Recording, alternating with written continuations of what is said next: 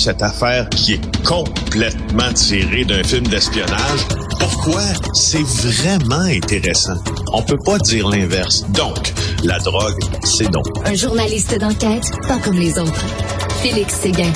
Félix, je ne suis pas naïf. Je sais qu'un des rôles des syndicats, c'est de défendre leurs membres, mais ça me fascine toujours de voir les syndicats défendre leurs membres alors que leurs membres sont indéfendables, alors que leurs membres ont fait des choses graves. Ils disent, non, les syndicats, les syndicats, ça défend leurs Ah, membres. Je sais.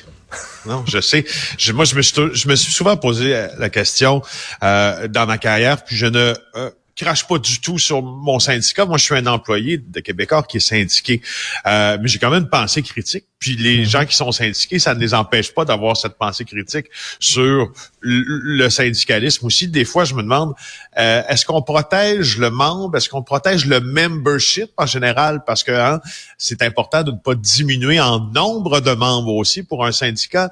Euh, et je trouve que en- dessous cette histoire-là, euh, ben il y a celle que nous raconte euh, ma collègue Sarah Maud Lefebvre, qui euh, d'ailleurs est revenue d'un congé de maternité, est avec nous de retour au bureau d'enquête pour plus, euh, depuis quelques semaines. Euh, et euh, grand bien nous fasse parce que euh, elle nous sort un article ce matin. C'est c'est surréel ce qu'elle est en train de nous dire.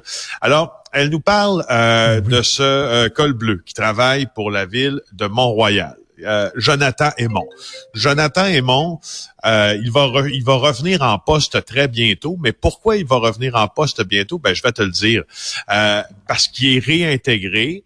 Euh, parce qu'il il- il- il y, a, une probation qui lui interdisait d'être à proximité d'un de ses collègues. Parce Il qu'il y avait, il avait, justement, il avait proféré des menaces euh, vis-à-vis des ça. collègues, là, justement. Exactement, exactement. Alors, comme tu vois, alors que mon chat me menace moi-même, euh, euh, la ville de Mont-Royal le maintient en poste. Tu sais, plutôt que se dire, lui là, c'est terminé, on peut pas vivre avec un employé euh, agressif comme ça. Ben, on l'a finalement gardé en poste.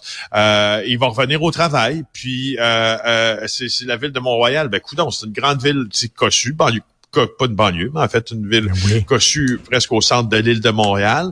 Et tout le monde au bureau comprend pas pourquoi le gars, il revient. Il a été accusé au criminel d'avoir commis des voies de fait, Ben oui. d'avoir proféré des menaces à l'endroit d'un de ses collègues magasiniers qui s'appelle Éric Simard. Il prend la parole à visage découvert. Avec ma collègue Sarah Maud Lefebvre dans le journal, il dit il m'a harcelé pendant un mois, il m'a intimidé, il m'a agressé. Euh, il lui aurait même lancé euh, des produits chimiques ou un, enfin un, un, contenant là, de produits chimiques au visage. Alors, il y en a un autre de ses collègues aussi qui dit avoir peur de lui parce qu'en en 2020, il a reçu des insultes, des menaces, de l'intimidation euh, à caractère sexuel. Il dit, je suis un gars, là, tu sais, je suis un- costaud, j'ai 200 livres, j'ai 55 ans, j'ai 5 pieds 10. Puis, euh, puis j'ai eu peur quand même. Ben, ben, Alors, à la limite, là, que le syndicat le défende, bon, moi, je trouve ça un peu bête, mais bon, le, le rôle du syndicat, c'est de défendre les membres, mais pourquoi la ville accepte de le réintégrer? La ville le défend, ce gars-là, là. Ben je, non, ben c'est ça. Justement. Alors, euh, le maire euh, Peter Malouf, euh, que ma collègue a joint au téléphone, lui dit qu'il va laisser son administration gérer le dossier. Il dit je connais les gars, puis parce que je connais les gars, je connais comment les gars peuvent se plaindre pour aucune raison ou avoir des motivations. Alors moi, ça, venant d'un maire, je trouve ça curieux en temps comme Ben déclaration.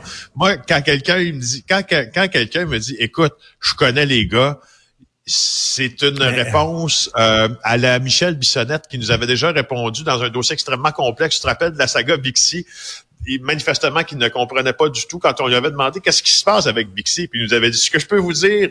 J'étais avec Yves Poirier à ce moment-là. Il dit ce que je peux vous dire, les gars, c'est euh, le Bixi, euh, c'est bon. Ah, c'est, je pense que Peter Malouf comprend pas là. Mais ça, c'est le pas syndicat, le syndicat des cols bleus de la ville de Montréal. Et je croyais que ce syndicat-là avait changé parce que souviens-toi, il y a quelques jours, qu'est-ce qu'on apprenait, quelques semaines, on connaît le quartier général du syndicat des cols bleus de la ville de Montréal. C'est sur la rue Papineau, un petit peu au nord de l'autoroute qui traverse la ville, un petit peu au nord. Euh, Il y avait la photo de Jean Lapierre, pas Jean Lapierre, notre regretté collègue, euh, salut, Non. salut, mais Jean Lapierre qui était le chef euh, vraiment... euh, Pas la euh, photo, la statue. Il y avait la statue, excuse-moi, il y avait une statue avec le bras dans les airs, là. Avec le bras dans les airs, nous vaincrons. Et on l'a démantelé récemment. On l'a démantelé parce qu'on dit, on veut en finir avec le culte de la personnalité.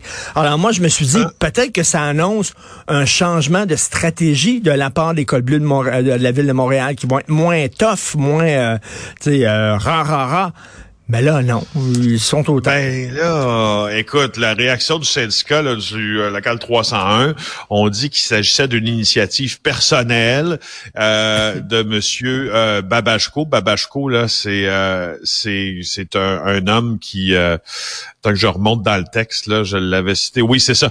Donc, il est impliqué dans, dans cette dans cette plainte-là.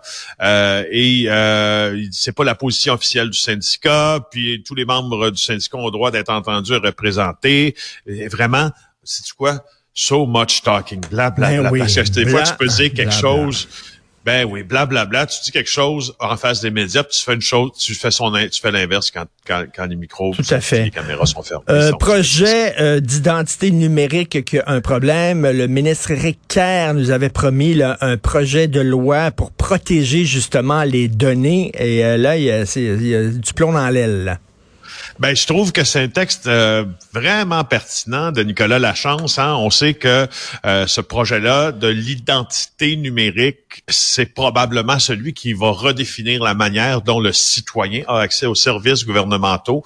On s'entend tous pour dire qu'il est grand temps que l'on puisse transiger en ligne. Euh, de manière plus fréquente et pour avoir plus de services, pour avoir un bouquet de services pour reprendre des mots de fonctionnaire euh, plus intéressant. Alors ça, là, entre autres, ça va être ça va être ce projet-là par par l'identité numérique. Puis le ministre qui, est responsable du projet, Éric Kerr, ministre de la cybersécurité du numérique, on apprend quoi par Nicolas Lachance? Ben, il est en chicane avec la commission d'accès à l'information sur ce projet-là parce que euh, ça, ça commençait par, je te donne un détail, là, je sais pas si tu utilises ça ou vous utilisez ça à la maison, Clic Secure, ça te donne accès à ton profil, notamment hmm. pour aller rechercher dans hmm. anciennes déclarations d'impôts, des cotisations, etc.